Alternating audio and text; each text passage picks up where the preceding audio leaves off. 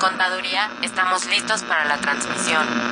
Adelante, comenzamos. Estamos el tema de los ingresos en esa parte. Consultoría Fiscal Universitaria. Por el solo hecho de trabajar 20 días, 30 de la federación. Entonces me tengo que remitir al código, al 28 de código. Un programa de Radio UNAM y de la Secretaría de Divulgación y Fomento Editorial de la Facultad de Contaduría y Administración. El albacea pues es, va a ser esa persona que venga a representar al decano. ¿Qué tal? Muy buenas tardes, tengan todos ustedes. Sean bienvenidos a Consultoría Fiscal Universitaria. Mi nombre es Carlos Burgoa y el día de hoy vamos a tocar un tema que yo sé que va a ser muy interesante para ustedes. Eh, pues prácticamente ya estamos en septiembre. Imagino que ya estarán listos para ondear la bandera y si no, por lo menos para comer mucho el día 16 y todos los recalentados y todo lo que les siga por allá. Pero a la par de todos estos festejos patrios que vamos a tener, eh, pues va a existir o existe desde hace algunos años una jornada muy interesante por lo que implican los testamentos y todo lo que tiene que ver con testamentos lo vamos a ver precisamente el día de hoy. Para ello tenemos a dos invitados muy especiales que nos van a ayudar a conducirlo, desde luego también llevar algunos de los puntos a fin para que ustedes puedan también contactar y desde luego hacer notar todas sus dudas. Y bueno, presentaré como siempre primero las damas. Primero a la licenciada y maestra en Derecho Coral González Mercado. Como ya les anticipé, ella es licenciada y maestra por parte de la FESA Catlán de la UNAM, en donde también es profesora. Es postulante en el área civil, mercantil y familiar. Ella es capacitadora también por parte de la Facultad de Contaduría y Administración de la UNAM para diversas instituciones gubernamentales y eso se da la firma Burgoa Toledo y Asociados. Su licenciada, bienvenida. Gracias, buenas tardes. Y tenemos también un invitado muy especial. Él es el licenciado Antonio Velarde Violante. Él es licenciado en Derecho por la Escuela Libre de Derecho. Él es notario público número 164 del Distrito Federal. Es catedrático en la Universidad de Anáhuac y en la Universidad Iberoamericana miembro del Instituto Mexicano de Ejecutivos de Finanzas, ha tenido diversos cargos en el Colegio de Notarios del Distrito Federal, en la Asociación Nacional del Notariado Mexicano y de la Unión Internacional del Notariado. Licenciado, bienvenido. Muchas gracias, muy buenas tardes. Si se dan cuenta, me podría pasar toda la mañana platicando de su currículum, pero vamos a dejarlo hasta aquí ahorita. breve, breve. Así es. Bueno, pues recuerden que este programa es totalmente en vivo para que ustedes nos puedan llamar, nos puedan hacer pues sus consultas, desde luego todas las dudas que tengan, cualquier comentario, por favor, recuerden que nuestros teléfonos son 5536 8989. Repito, 5536 8989.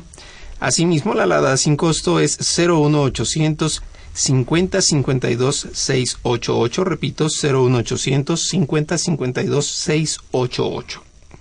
Si ustedes están interesados también en verlo por internet, pero recuerden nada más verlo por consultoría fiscal eh, universitaria, todo lo que es Radio UNAM. Estén en contacto con nosotros también por lo que es pues, el Facebook, todas las redes sociales también las tenemos abiertas para ustedes y que de alguna manera puedan también contactarnos. La asesoría fiscal gratuita también la tenemos en el teléfono 5550-7998, repito, 5550-7998. Y bueno, pues antes de arrancar, si ustedes están interesados en este y otros temas de consultoría fiscal, escuchen la siguiente información.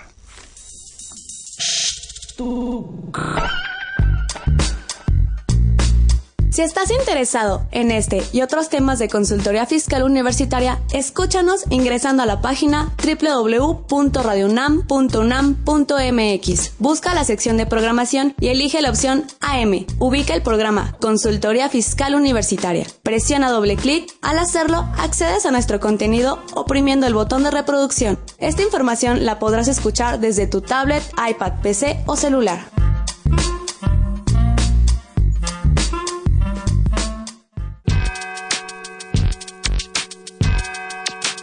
¿Los impuestos le causan problemas? ¿Dolor de cabeza? Ay, ¿qué le puedo decir? ¿Problemas de estrés? ¿Malestar estomacal? Ay, ¿No puede dormir? ¿Cuenta ovejas hasta el infinito? Basta de sufrir. Nosotros tenemos la solución. La Facultad de Contaduría y Administración te asesorará en tus obligaciones fiscales, laborales y de seguridad social, tanto de manera personal como vía telefónica. Así es, ya no te preocupes por tu declaración anual.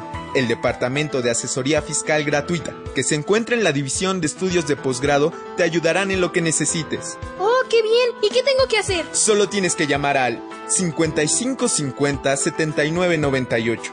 Y no solo te atienden de manera personal o telefónica, también contamos con correo electrónico. Sí, escuchaste bien. Correo electrónico. Escribe a consultoriofiscal.fca.unam.mx. Con toda la ayuda que tendrás por parte de asesoría fiscal gratuita, tus malestares se irán al...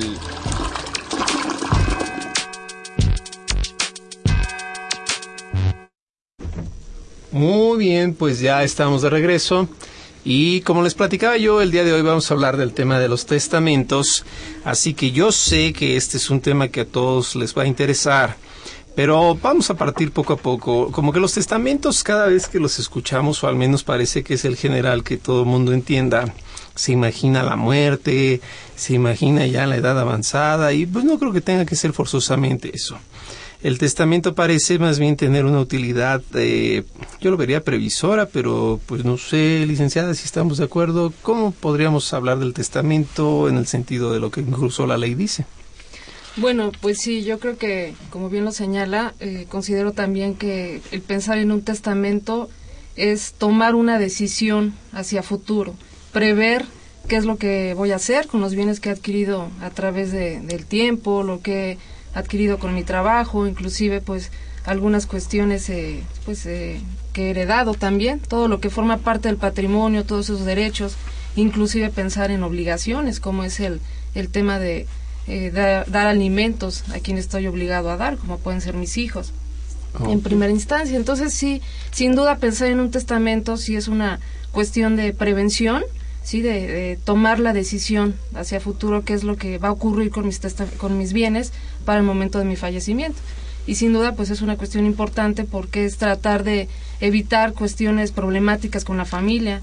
Lo que pasa, pues bueno, hoy en, hoy en día es muy común que ocurra cuando la gente no deja testamentos y que sin duda no lo deja, pues como, como señala, consigo también en pensar en la muerte, pensar en, en que ya estoy, este, pues en días de, de morir. Entonces, bueno, pues la gente va de ese tema. Pero sí, sin duda es importantísimo porque es tomar en consideración evitar problemas para el día de mañana, considerar que eh, yo decido, determino de, libremente cómo voy a repartir mis bienes. Entonces, sí creo que es una cuestión de, de prevención. Ok, como todo en la vida, ¿no? Si yo no quiero sufrir ciertos padecimientos de salud, pues la lógica es que me cuide si yo no quiero tener percances por falta de, pues quizás cuidado, eh, pues hay que asegurarlos. Y en todo este sentido, el testamento pareciera ser un poco más la prevención. Eh, el licenciado, el testamento entonces como tal, eh, no es complicado realizarlo, ¿verdad? Pues para mí el testamento es realmente un acto muy simple. Simplemente va uno ante un profesional del derecho como es el notario, el notario escucha qué quiere el testador y le redacta fácilmente su voluntad, la cual puede cambiar en el momento que quiera. Uno puede hacer tantos testamentos en su vida como pudieran haber cambiado las circunstancias de uno. Las circunstancias pueden ser el estado civil, si es soltero o casado, si tiene o no tiene hijos, si después tiene otro matrimonio o tiene otros hijos, y entonces lo va previendo y lo va explicando al notario y el notario lo va elaborando. Perfecto. De esta manera pues se aseguran, ¿no? Y se asegura. Mire, eh, generalmente pensamos que hay que hacer testamento cuando tenemos bienes, pero hay que tomar en cuenta otra cosa. Si yo llego a tener un hijo, ya fuera hombre o mujer el padre o la madre, habrá que pensar que ese hijo cuando muera el padre o la madre, ¿quién va a ejercer la patria potestad? Entonces, ahí es un punto que puede resolver vía, vía testamento. Si muere la madre, formalmente el padre es el que ejerce la patria potestad, pero si mueren ambos, generalmente se establece que son los abuelos paternos los que ejercen la patria potestad. En nuestra cultura, Normalmente la madre prefiere que sean los abuelos maternos los que ejerzan la patria potestad de los menores de edad y es el testamento el medio entre otras posibilidades, de establecer que al fallecimiento de quienes ejercen la patria potestad, establecer los tutores y curadores que van a vigilar el patrimonio que uno les deje a los hijos, o por lo menos la educación. Si una familia no tiene bienes, bueno, por lo menos los tutores del menor de edad pues podrán ver y, y prever la educación y la vida del menor de edad. Algo interesante, o sea, no solamente es por efecto de los bienes, sino también por lo que es la disposición de pues, la educación, el cuidado de los hijos que, que queden entonces en este caso. Así es. Eh, hay una diferencia que luego la gente también se pregunta en la calle, que es entre lo que es la, el heredero y el legatario. ¿Cómo podríamos ahí hacer esa pequeña diferencia? Bueno, cuando se designan herederos, se entiende pues que básicamente heredan, adquieren todos los bienes, derechos y obligaciones de la persona que fallece. Es decir, adquieren también inclusive las cargas que pudieran derivarse, como pueden ser las fiscales, en este caso, las deudas con otros acreedores, ¿sí? Y el, el heredero pues tendría la obligación de cumplir con esas obligaciones hasta el monto en que alcancen los bienes de, de la persona fallecida. Y eh, en cuestión de un legatario, la ley lo refiere pues como que él hereda título particular. Voy a poner un ejemplo. Heredo todos mis bienes a mi mamá y heredo mi coche en específico a mi papá. Eso es un legatario, es decir, señalo con precisión, de forma muy determinada, de qué manera quiero designar y heredar mis bienes. Esa es la diferencia. Insisto, el, el heredero pues adquiere básicamente todas las obligaciones, todas las cargas que pueda tener eh, la persona fallecida y no me refiero únicamente pues a las cargas que se deriven de, de los bienes heredados, heredados, sino también básicamente de todos, todos los bienes que forman parte de la masa hereditaria. Esa podría ser pues una, una diferencia, una referencia de, de lo que es un heredero y de lo que es un legatario. Es decir, la extensión, ¿no? De qué tanto se va a disponer. Así es. Y todo eso es posible gracias al testamento, otra vez. Llegamos al punto del testamento y bueno, la, también había hace algunos años una variedad más amplia de testamentos. Creo que ya recientemente se ha hecho Se han reducido. años, se han reducido, exacto. Que como todo debiera ser en la vida, ¿no? Reducirlo siempre a, a lo más sencillo. En este caso, licenciado, ¿cuáles son los testamentos con los que podríamos contar? Bueno, es el testamento público abierto que se otorga ante notario. Ese es el formalmente el más, es el ideal de poder testar. Testamento hológrafo es el que se hace puño y letra. Ese tiene, entre otras características, el problema de que al escribirlo el testador, el hológrafo, como su nombre lo dice, es de su propia mano, hay que señalar dónde se guarda, quién es el custodio de ese documento.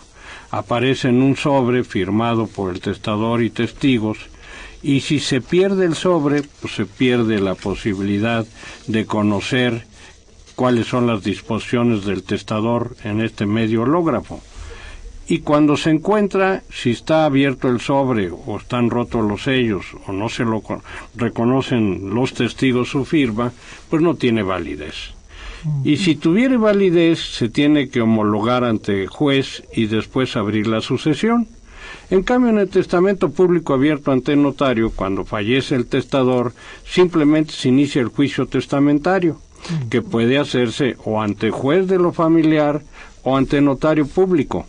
Si se hace ante notario público, el plazo de, en que se puede llevar a- adelante el juicio sucesorio es mucho menor que si se hace ante un juez, porque el juez, desgraciadamente, por la carga que tiene de trabajo, las audiencias las pospone y puede suceder que transcurran tres meses antes de celebrar una audiencia. En cambio, el notario es un, en el buen sentido, es un poco más ágil para el manejo del, del proceso testamentario y lo puede concluir en un lapso de 45-60 días. Eh, ante notario se lleva en dos etapas. Lo que viene a ser la iniciación del juicio sucesorio, que vendría a ser la denuncia, o eh, y que solamente requiere la presencia de, de los herederos y el albacea, y una vez que se acepta la herencia, se hacen dos publicaciones con intervalo de 10 días cada una en cualquier periódico de circulación nacional y posteriormente se puede llevar a cabo la protocolización de inventarios y la adjudicación de bienes. lo cual permite que entre el lapso de los 20 días, si el albacea logra tener el inventario de los bienes, pues lo concluye en dos semanas más tarde. Entonces, esta celeridad y esta economía creo que hacen que sea preferible hacer testamento. Claro, claro, porque si no vienen los golpes, de que vienen las peleas. Había un profesor que me decía en la universidad, dice, mira, el Código Civil es para los ricos y el penal es para los pobres, ¿no? Algo así como que habría que cuidarse de todo eso. Pero miren, son bien taquilleros ustedes y me da mucho gusto porque ya empezamos a recibir varias preguntas y se las voy platicando poco a poco.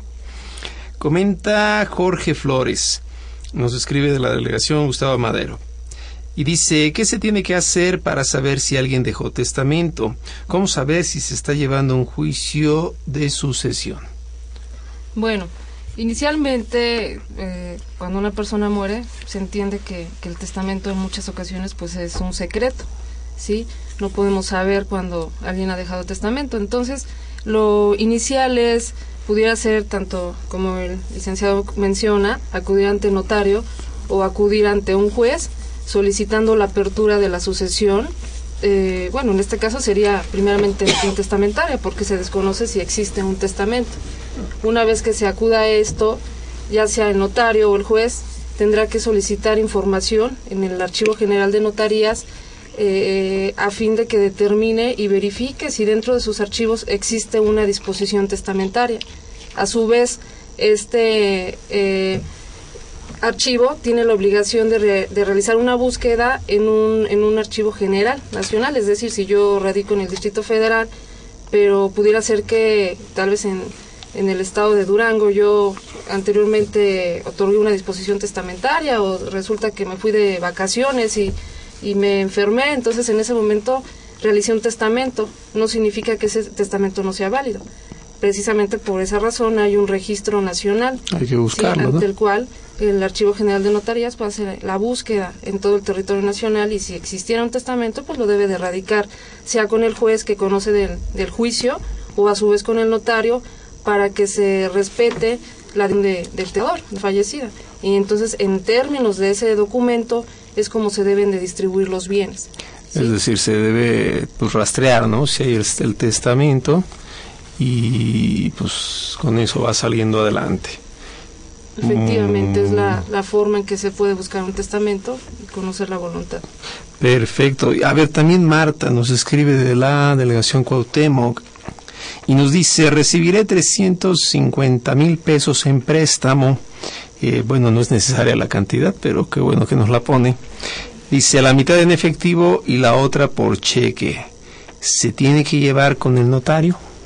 No, el notario simplemente toma la voluntad de las personas. Como los patrimonios pueden aumentar o decrecer, espero que no sea el caso, sino que siempre aumenten, cuando se designa un heredero universal, es precisamente como dijo la maestra González, hereda uno el universo del patrimonio del que se murió. No es necesario establecer ni, particularidades, a menos que uno quiera eh, constituir legados por ejemplo, si alguien tiene dos o tres propiedades, pues dirá, la casa A se la dejo a Pedro, la, caja, la casa B a Luis y la casa C a María. Pero si no, si uno puede decir, las tres casas se las dejo a mis tres hijos, a los tres hijos los nombra como herederos universales pro indiviso y por partes iguales. ¿Qué quiere decir por indiviso? Que en cada propiedad, para poder determinar la tercera parte, pues tendría que evaluarse o venderse y cada uno de los herederos que son copropietarios o al ser coherederos, pues tomaría la tercera parte. Creo que es oportuno hacer un señalamiento. Ahora que se habló de montos, vamos a pensar que no está incluido en el testamento. No está incluido el seguro de vida el monto del seguro de vida se entrega al beneficiario designado en la póliza del seguro de vida. En las cuentas de cheques, el saldo total de la cuenta de cheques se entrega al beneficiario designado en la cuenta de cheques.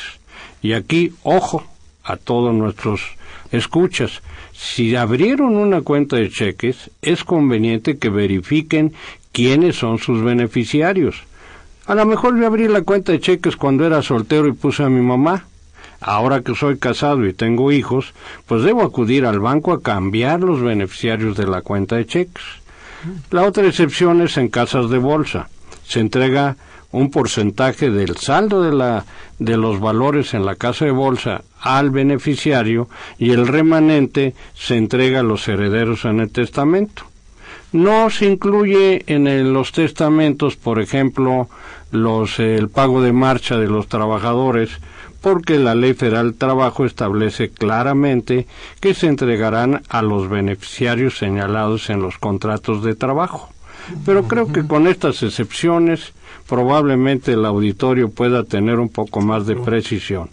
Sí, o sea, estar muy atentos de que y fíjese que es precisamente un poco la siguiente pregunta de Celeste Rojas Hernández.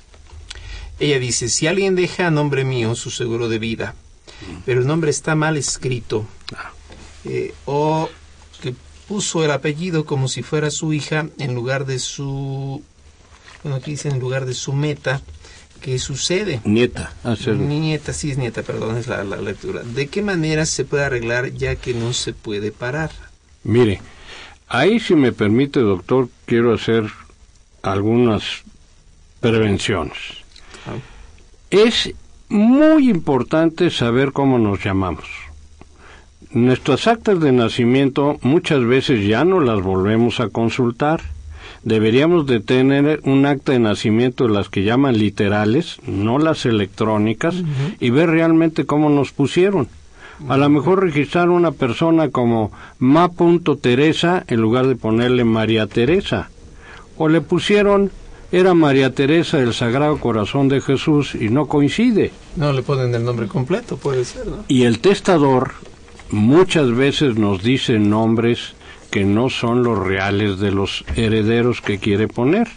A mí me ha tocado escuchar a testadores que dicen, le dejo a mi hija María y a mi, y a mi nieta la chiquis. No, señor, tiene usted que decirme el nombre completo de la chiquis. precisamente para evitar estos problemas. claro. Porque si el nombre no es correcto, es complicado poder aceptarle la calidad de heredero. Sí, claro, los alias, entonces los diminutivos. Sí, no se pueden poner. La nena, la chiquis, las muchachas, no. O los nombres abreviados. O los nombres abreviados. Salvo que así estuviera Cuquita, este, Pepita, no podemos saber, muchas veces registran con el nombre de Pepita, en lugar de Josefina o Josefa o María de José. Entonces es indispensable que el testador conozca completo el nombre del heredero o legatario que establezca en el testamento. Para que no haya error. Para que no haya confusiones y no haya errores de identificación. A mí me preocupa, por ejemplo, las propuestas de, de reformas en que los padres pueden escoger si ponen primero el apellido Ah, paterno y luego el, eh, el materno o viceversa. Se me hace que esto es un craso error. La afiliación va a ser más compleja. Sí, por sí Si mi padre se apellida Pérez y mi madre Rodríguez y a mí me registran como Antonio Rodríguez Pérez, va a haber una confusión realmente entre quién es mi padre y quién es mi madre. Y los abuelos pues, no tendría que tener el acta de nacimiento en la mano y poder establecer bien las filiaciones. El notario se convierte de alguna manera en un supervisor de lo que están haciendo los testadores, porque su experiencia le permite orientar en cuanto a cómo deben llamarse. No sé si esto atenda a la No, no, no, totalmente pregunta. puntual, porque, eh, bueno, ya de- desde luego la gente lo veía con otro ánimo, ¿no? Eh, desde el matrimonio, yo creo, mucha gente dice que si se casan por bienes separados es porque no la quieren, ¿no? Entonces, quizás un poco también tiende a ser esa la, la idea de, de los nombres, pero usted lo platica y creo que tiene toda, toda, toda la razón. De hecho, Genaro Cabello tiene también una pregunta interesante. Él dice, ¿puedo heredar en vida el monto que contenga una cuenta bancaria o las acciones de una SADCB sin expresar el monto de la cuenta o valor de las acciones? ¿O debe expresarse un valor mínimo? Lo que se hereda en vida tiene un costo ante notario o registro público de la propiedad en función al monto de lo heredado en vida. Si quieren, vamos para pregunta por pregunta. La primera dice, entonces, ¿puedo heredar en vida el monto que contenga una cuenta bancaria a las acciones de un SADCB sin expresar el monto de la cuenta o valor de las acciones o debe expresarse?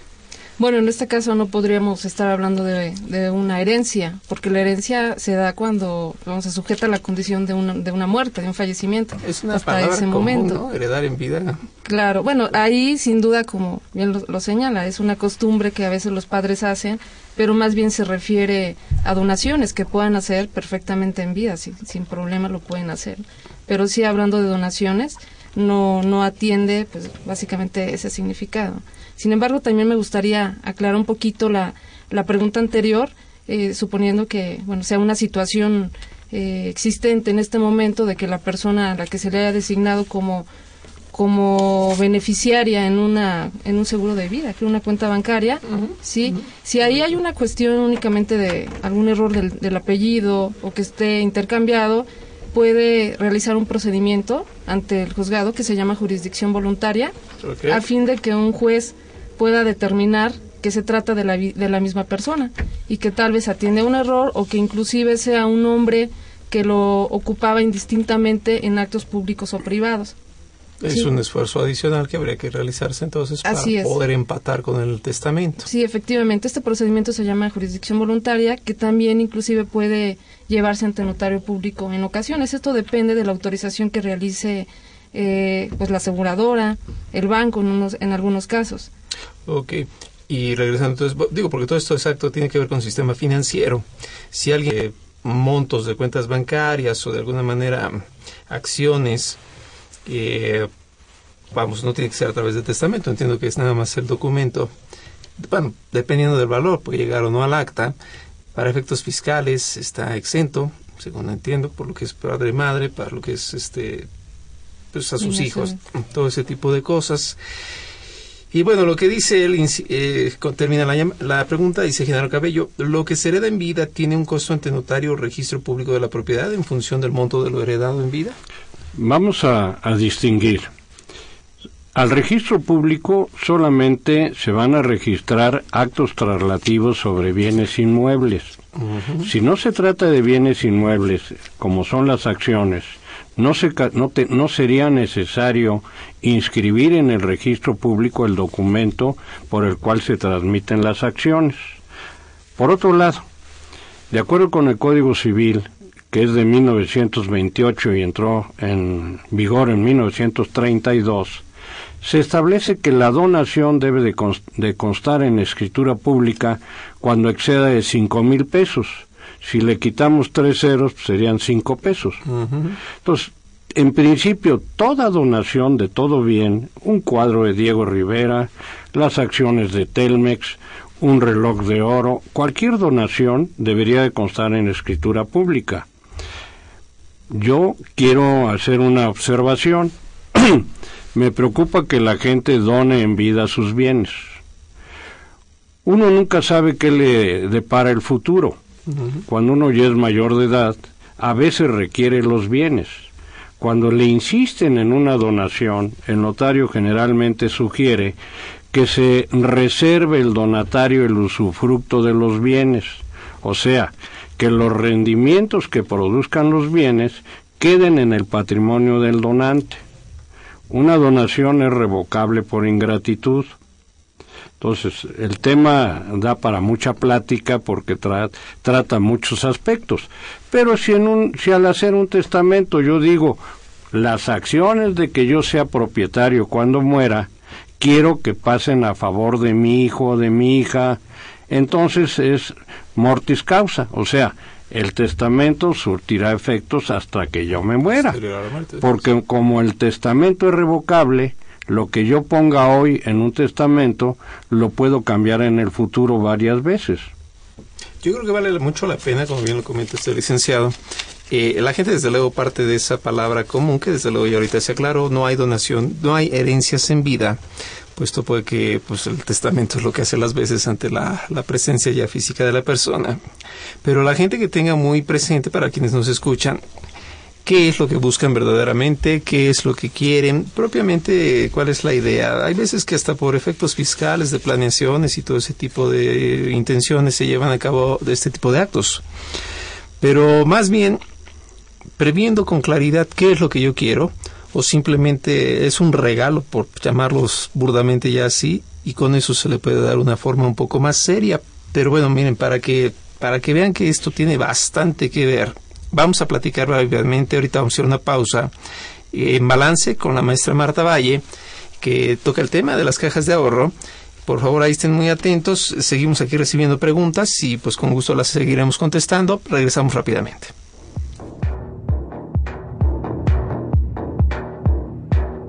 En Balance con Marta Valle.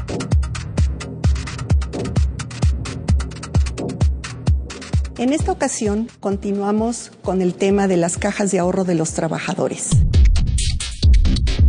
Nuestra cápsula financiera inmediata anterior terminó con la idea de que sería deseable que todo centro laboral contara con su propia caja y ahora agregamos que esto incluye a la Universidad Nacional Autónoma de México, entrañablemente llamada UNAM, la cual desafortunadamente carece de una caja de ahorro para sus trabajadores. Existen dos sindicatos en la UNAM, el de los trabajadores administrativos, conocido como el ESTUNAM, y el de los académicos, como el APAUNAM. El 30 de septiembre 2013, el Estunam solicitó a la UNAM la creación de una caja de ahorro para sus trabajadores sindicalizados, con aportaciones económicas de estos y de la, el 30 de octubre, la UNAM respondió que no tenía la obligación legal ni contractual de establecer una caja de ahorro para sus trabajadores, independientemente de que tampoco existía la posibilidad económica de atender la solicitud del Estunam. Efectivamente, la UNAM no tiene dicha obligación legal en virtud de que las cajas de ahorro de los trabajadores no tienen regulación ni normatividad para su creación, a pesar de que los artículos 110, fracción cuarta, y 132, fracción vigésima tercera de la Ley Federal del Trabajo establecen como derecho de los trabajadores el constituir y formar parte de las cajas de ahorro y la obligación patronal de hacer descuentos de cuotas en los salarios para la constitución y fomento de dichas cajas. Si bien el Estado apoya y fomenta las cajas de ahorros de los trabajadores, hasta con exenciones y ventajas fiscales establecidas en la ley del impuesto sobre la renta y en la ley del impuesto al valor agregado, no existe ley alguna que obligue al patrón a participar activamente en dichas cajas.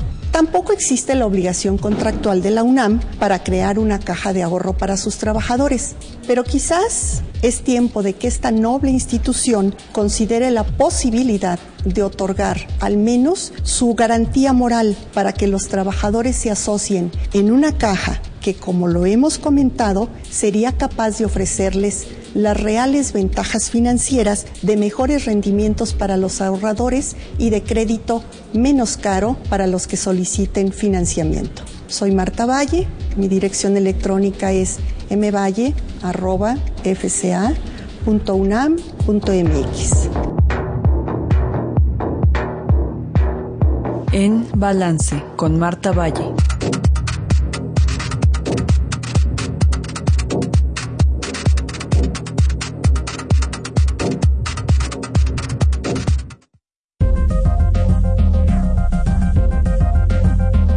En el número 625, la revista Consultorio Fiscal presenta interesantes artículos de corte jurídico, laboral, contable financiero y fiscal. En esta edición presentamos el artículo Criterio no vinculativo, gastos a favor de terceros, de Andreani San Miguel López. Laura Lisette Aguilar Altamirano advierte sobre la devolución del ISR en personas físicas. En forma conjunta, Emanuel Ramos González y Francisco Gales para la construcción. Estos y otros temas de gran interés se presentan en el número 625 de Consultorio Fiscal. Suscripciones a los teléfonos 5616-1355 y 5622-8310 o también a través de la tienda electrónica publishing.fca.unam.mx.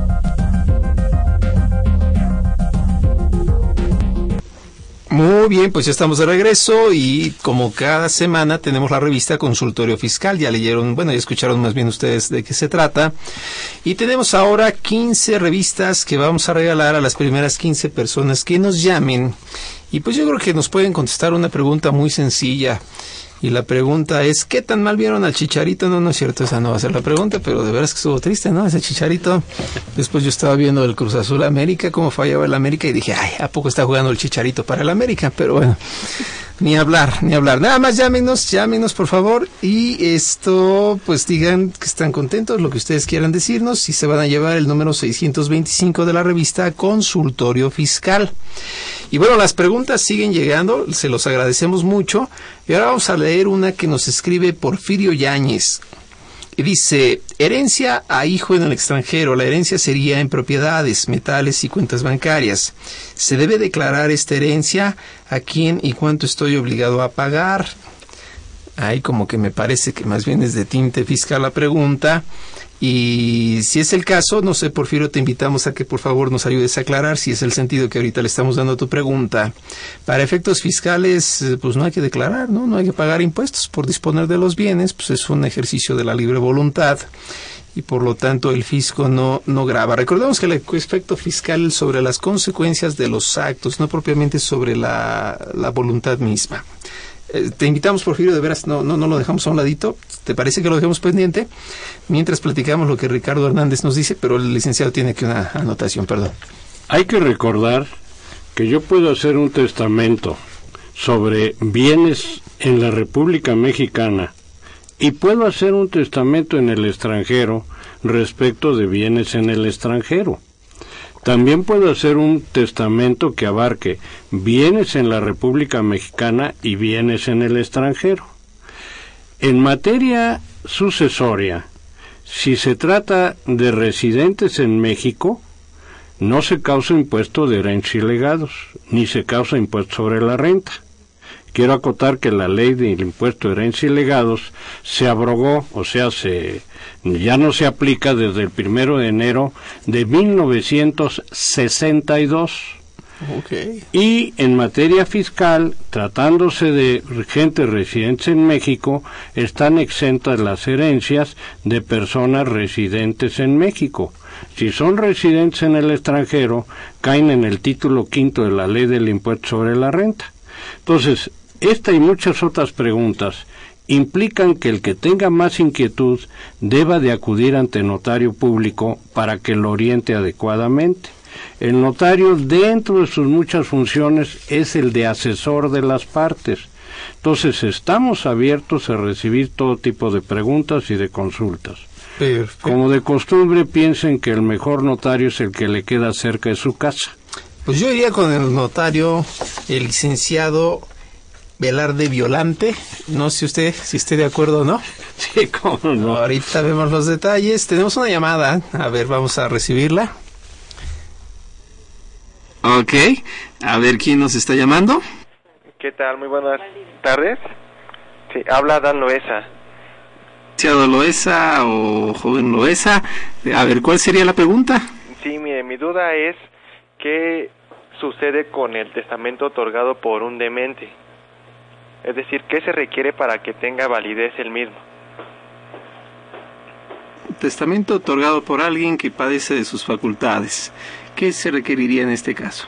Bueno, en este caso, pues la ley señala que tendrán capacidad para otorgar una disposición testamentaria, sí, aquellas personas que sean mayores de 16 años y aquellas que gocen de su cabal juicio.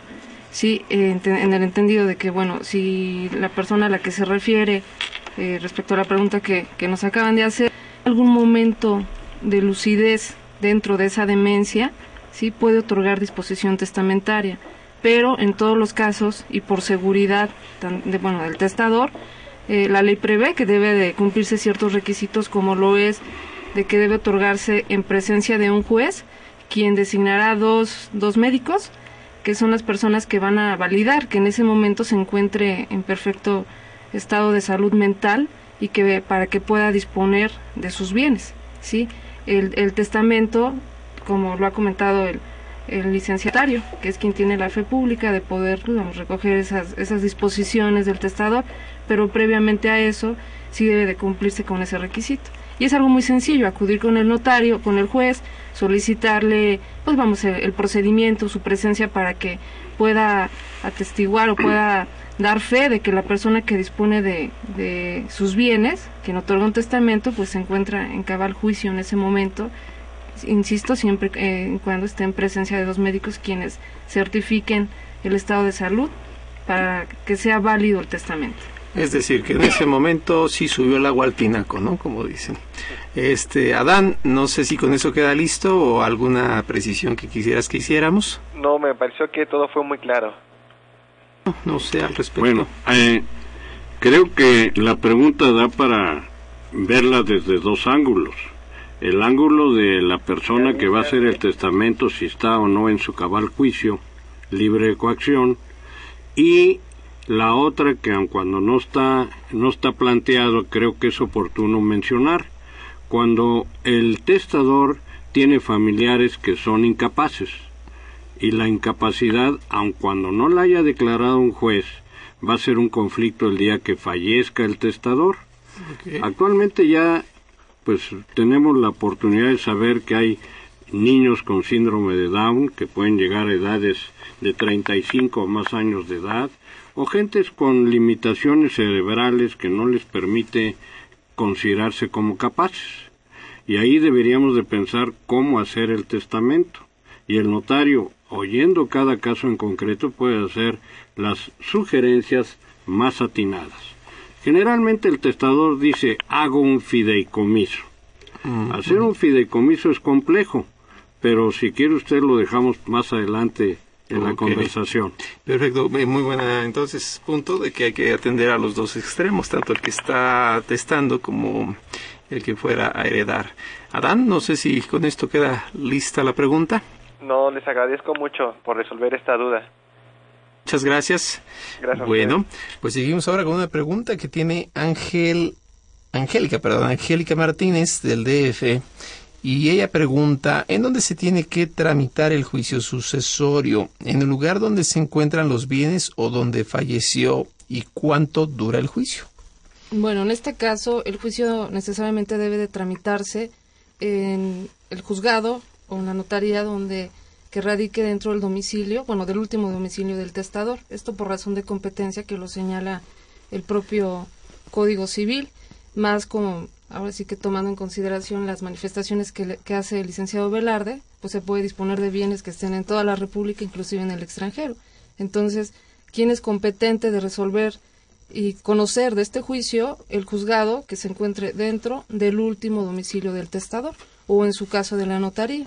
¿sí? aclarando únicamente que el, este juicio, sea testamentario o intestamentario, como ya se mencionó con anterioridad, puede llevarse ante un juzgado, que su tramitación, desde luego, es un poquito más extensa por los términos, vacaciones de juzgados y bueno, todo el tiempo que lleva a cabo un procedimiento, el que se lleva ante notario es muy, vamos, más corto.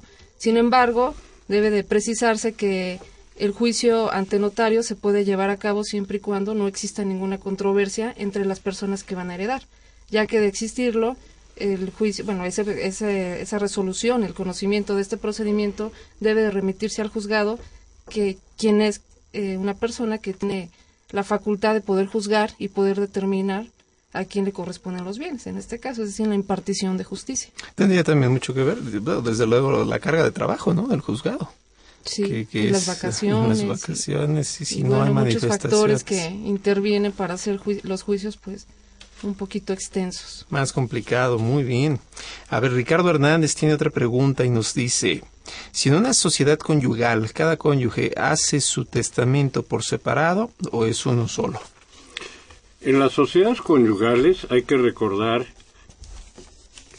voy a hablar coloquialmente, no, no con técnica jurídica, uh -huh. ambos cónyuges son copropietarios de los bienes que integran la sociedad conyugal.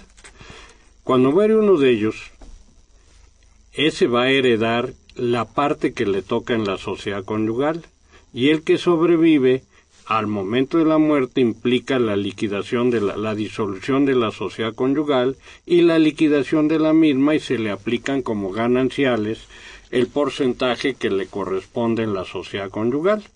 Generalmente nos casamos en sociedad conyugal mita y mita. En esos casos ambos cónyuges deben de hacer testamento, porque el testamento es un acto personalísimo en que el testador debe de estar solo frente al notario para que su voluntad no se encuentre viciada. Si está presente otra persona, se considera que hay coacción y al haber coacción el testamento no tendría validez. Por eso cada cónyuge tiene que hacer su propio testamento y lo deben de hacer por separado, para que cada quien tenga la libertad de decidir quiénes son sus herederos respecto del porcentaje que le corresponda en la sociedad conyugal. Espero que con esto quede resuelta la pregunta. Ok, sí, sí. Si yo casado en sociedad conyugal muero, hice el juicio sucesorio, solo respecto de los bienes que me corresponden a mí. La otra mitad es le corresponde a ella por gananciales. Si solo tenemos una casa, pues la mitad de la casa es, motivo de la sucesión mía y la otra mitad le corresponde a mi esposa, como decía, por gananciales derivadas de la liquidación de la sociedad conyugal. Es decir, que hay que nada más tener mucho presente eso del régimen. Y hay que ir con el notario. Claro. Por eso el notario, cuando llega el testador, muchas veces le pregunta, ¿está usted casado en separación de bienes o en sociedad conyugal? Para aclararle que está testando, si fuera sociedad conyugal, solo sobre el porcentaje que le corresponde en la sociedad conyugal. El otro porcentaje es de su cónyuge. Así es. Sí, no puede invadir. Ya no puede llegar a tanto. Muy bien. Margarita Mora nos dice, si el hijo quiere donar su parte a su mamá, ¿cómo se puede hacer y esto genera algún impuesto? Bueno, pues si quiere donar, tendría que eh, bueno, seguir las reglas que ya comentó el licenciado Velarde. Si se trata de bienes inmuebles, tiene que acudir ante notario para realizar la, la protocolización, la formalización adecuada de este bien y en cuestión de los impuestos no, no se genera por ser una línea ascendente. Sí, es directa, así es. Bueno. Aun cuando se pague el impuesto de adquisición de bienes inmuebles local. Local, así es. O sea, no causa federal, no causa el impuesto sobre la renta porque no hay una ganancia que obtiene el donante. Y el donatario realmente está exento en el artículo de la ley del impuesto sobre la renta que habla de las exenciones. Así es. Sí, tener en cuenta siempre el enemigo oculto que es el gobierno local. claro, el socio de todos. Muy bien. Pregunta Juan Manuel García. ¿Un intestado se puede hacer ante notario? Afirmativo. Afirmativo, pareja, ¿no? Muy bien. También dice Genaro Cabello, ¿donación tiene que generar una escritura pública o en esta donación, hablando de cuentas de banco o acciones, es forzoso declarar las cantidades? Al ser escritura pública, el registro público cobrará en función del valor de la donación y lo mismo con los gastos al notario. A ver, creo que no me expresé. Lo que quise decir, ahora sí como, otros sexenios anteriores, lo que el notario quiso decir es, si hay una donación de dinero o de acciones, debe de constar en escritura pública. Es más, el SAT, el fisco, no acepta donaciones de acciones o dinero que no estén en escritura pública. Si la donación es de dinero y excede los límites que establece la ley para prevenir el manejo de recursos de procedencia ilícita, el notario la tiene que reportar a, a la unidad de información financiera de la Secretaría de Hacienda. Y si se trata de acciones, también el valor de ellas, si se establece, generalmente se habla de valor nominal, no de valor comercial, y no se inscribe en el registro público la donación de acciones no es inscribible. Lo que ocurre es que muchas veces se pretende hacer constar en actas de asamblea que un accionista le dona al hijo o a la esposa y que quieren que conste en el acta de asamblea y se protocoliza ante notario. No es inscribible en el registro público de comercio. En consecuencia, no tiene un costo la transmisión vía donación. Máxime que, de acuerdo con la ley del impuesto de la renta, la donación entre ascendientes y descendientes o cónyuges no causa impuestos sobre la renta. Entonces yo lo que le sugiero es para aclarar su duda, acuda a un notario, no hay el notario como el médico es el mejor medio de prevenir y de orientar a las partes. Así es, ya no digamos el cura, porque últimamente hay crisis en ese ámbito, pero bueno, este, vamos a ir rápidamente al calvario radiofónico y regresamos.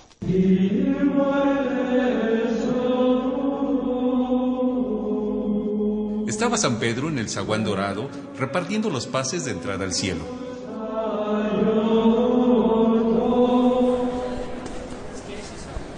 Ok, sí, por favor, sobre una fila, gracias. Hola, bienvenida al cielo, buenas tardes. Yo soy San Pedro. ¿Hizo testamento? Sí, San Pedro. Ok, muchas gracias. Pásale de este lado a la fila de almas distinguidas y súper responsables. Gracias. Next. No, pues, pues buenas. Soy yo, San Pedro. Hola, bienvenida al cielo. Yo soy San Pedro. ¿Tiene testamento? No, San Pedro. Soy joven y pues nunca pensé estar aquí tan pronto. Ok, muchas gracias. Pásale a la fila de almas no distinguidas y mega irresponsables. No, no, no, no, no. Óigame, San Pedro, ¿como en los bancos? ¿Qué discriminación es esa? A ver, chiquitita, I'm so sorry, pero estas son las nuevas reglas. Yo solo las sigo. No, pues ¿y por qué? O sea, ¿cómo que por qué? Aquí tengo en mi información que usted no dejó herencia, no repartió sus bienes. O sea, ¿Cuáles bienes? ¿Cómo que cuáles? Aquí dice que tiene dos casas, un auto, dinero invertido y muchas valiosas pinturas que recién había heredado, ¿eh? Oh, bueno, es que estaba por casarme. De hecho, iba por mi prueba de vestido cuando tuve el accidente y poséme aquí. Pues aquí, pero aquí tenga su pase de alma not distinguished. Gracias, sígale. No, no, no, hágame la balona, San Pedro. La fila está larguísima. Sí, yo sé que está larguísima y es para desgracia mía, ¿sabe? Muy pocos mexicanos hacen su testamento. No hay cultura testamentaria. Según información que leo en los periódicos, porque yo sí me informo, solo uno de cada 500 mexicanos hace testamento. Y usted no es uno de ellos. Oh, pero pues estoy... Bueno, como quien dice, estaba en la plena flor de la juventud. Pues mire, Nopalita, a mí no me importa si usted estaba en la flor más bella del ejido. Ahora no sabe lo que va a pasar allá abajito, ¿eh? Oh, San Pedro, ¿cómo allá va? No, no, no. O sea, primero, como ya vivían en una casa que construyeron arriba de la casa de tus daddies, ellos irán rapidísimamente a pelear que ese segundo piso es de ellos y no de tu ahora viudito. No, no, pues San Pedro, qué horror. Pero si mis papás quieren, bueno, digo, querían mucho a su yernito, como ellos le decían. Pues fíjate que no. O como dirían ahí en tu rancho, naranjas de la China. Bueno, bueno, pues al menos le dejo la pensión para que pueda sostener decorosamente a nuestro hijito que tuvimos. Está re chulo.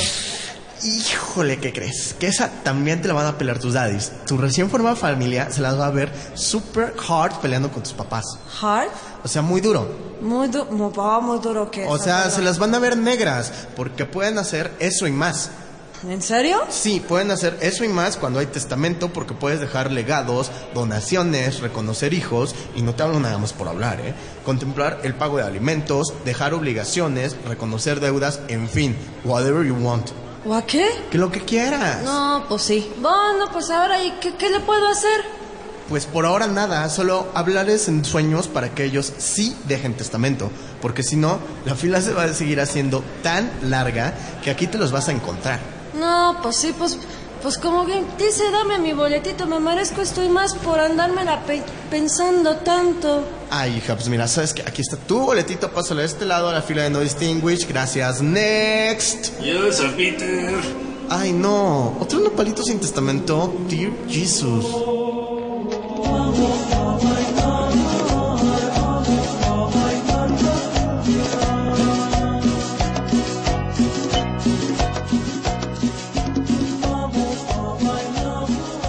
Muy bien, bueno, creo que en, mala, en mal momento hablé del clero porque justamente se relacionó con esto, pero, pero bueno, no hay problema, ¿no? Finalmente es parte de esto. Eh, bueno, los testamentos, vaya que son un tema bastante, bastante amplio. Eh, agradecemos tantas, tantas preguntas verdaderamente. Eh, y aquí nos tenemos otra de, ay, dice Elba Lorenzo, una cosa así.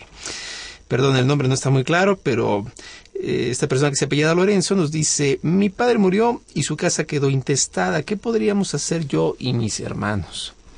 Bueno, pues primero que todo, eh, iniciar una sucesión, insisto, ya sea en ese momento tal vez no se sepa si es testamentaria o intestamentaria, sino que esto se va a determinar hasta que se realice la búsqueda de testamentos, ¿sí? Aperturar el juicio y bueno, si es que se otorgó disposición testamentaria, es decir, un testamento y que sobre todo sea válido, ¿sí? Pues bueno, regirse en términos del testamento, de lo contrario, pues aperturar la sucesión para que los bienes se distribuyan de acuerdo a lo que la ley dispone.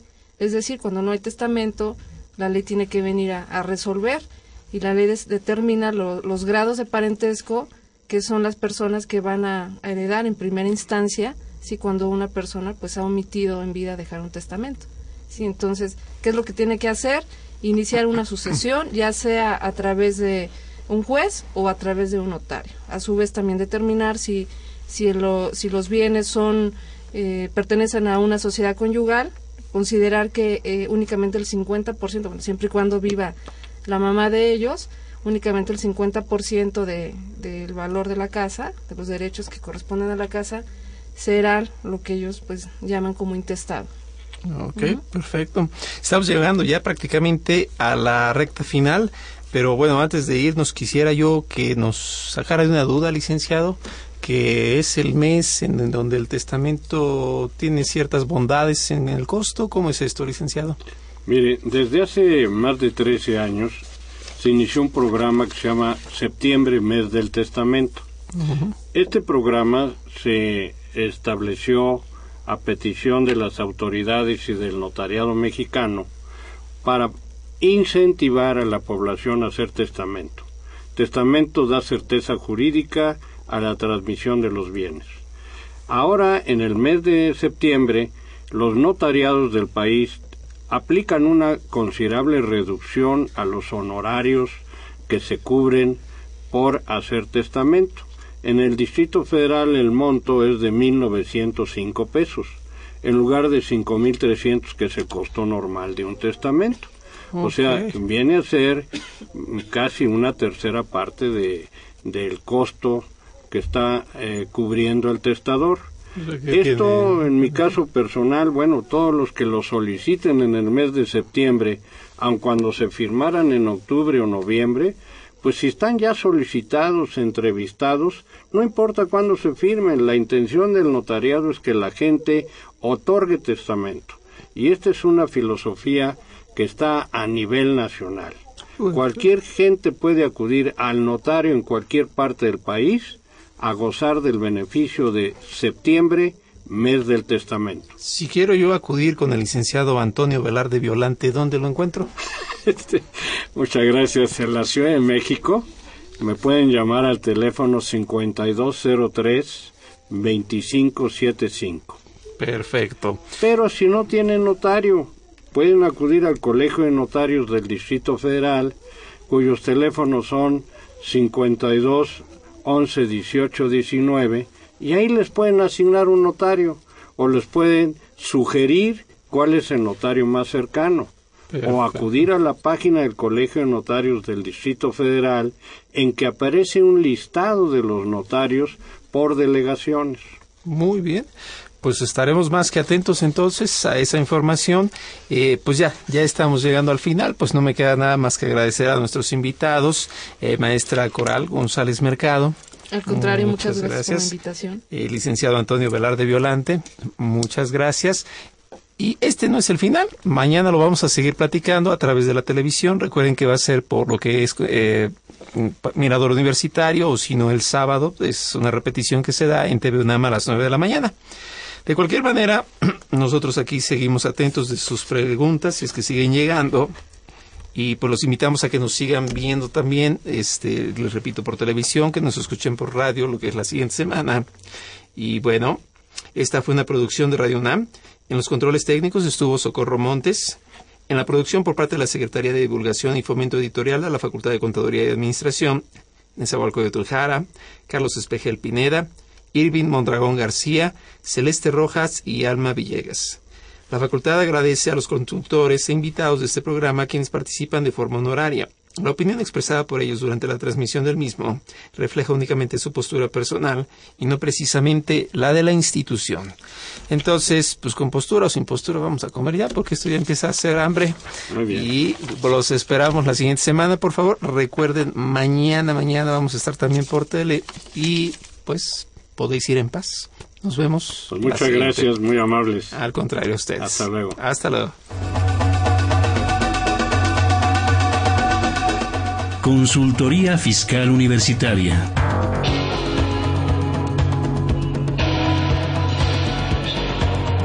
Un programa de Radio UNAM y de la Secretaría de Divulgación y Fomento Editorial de la Facultad de Contaduría y Administración.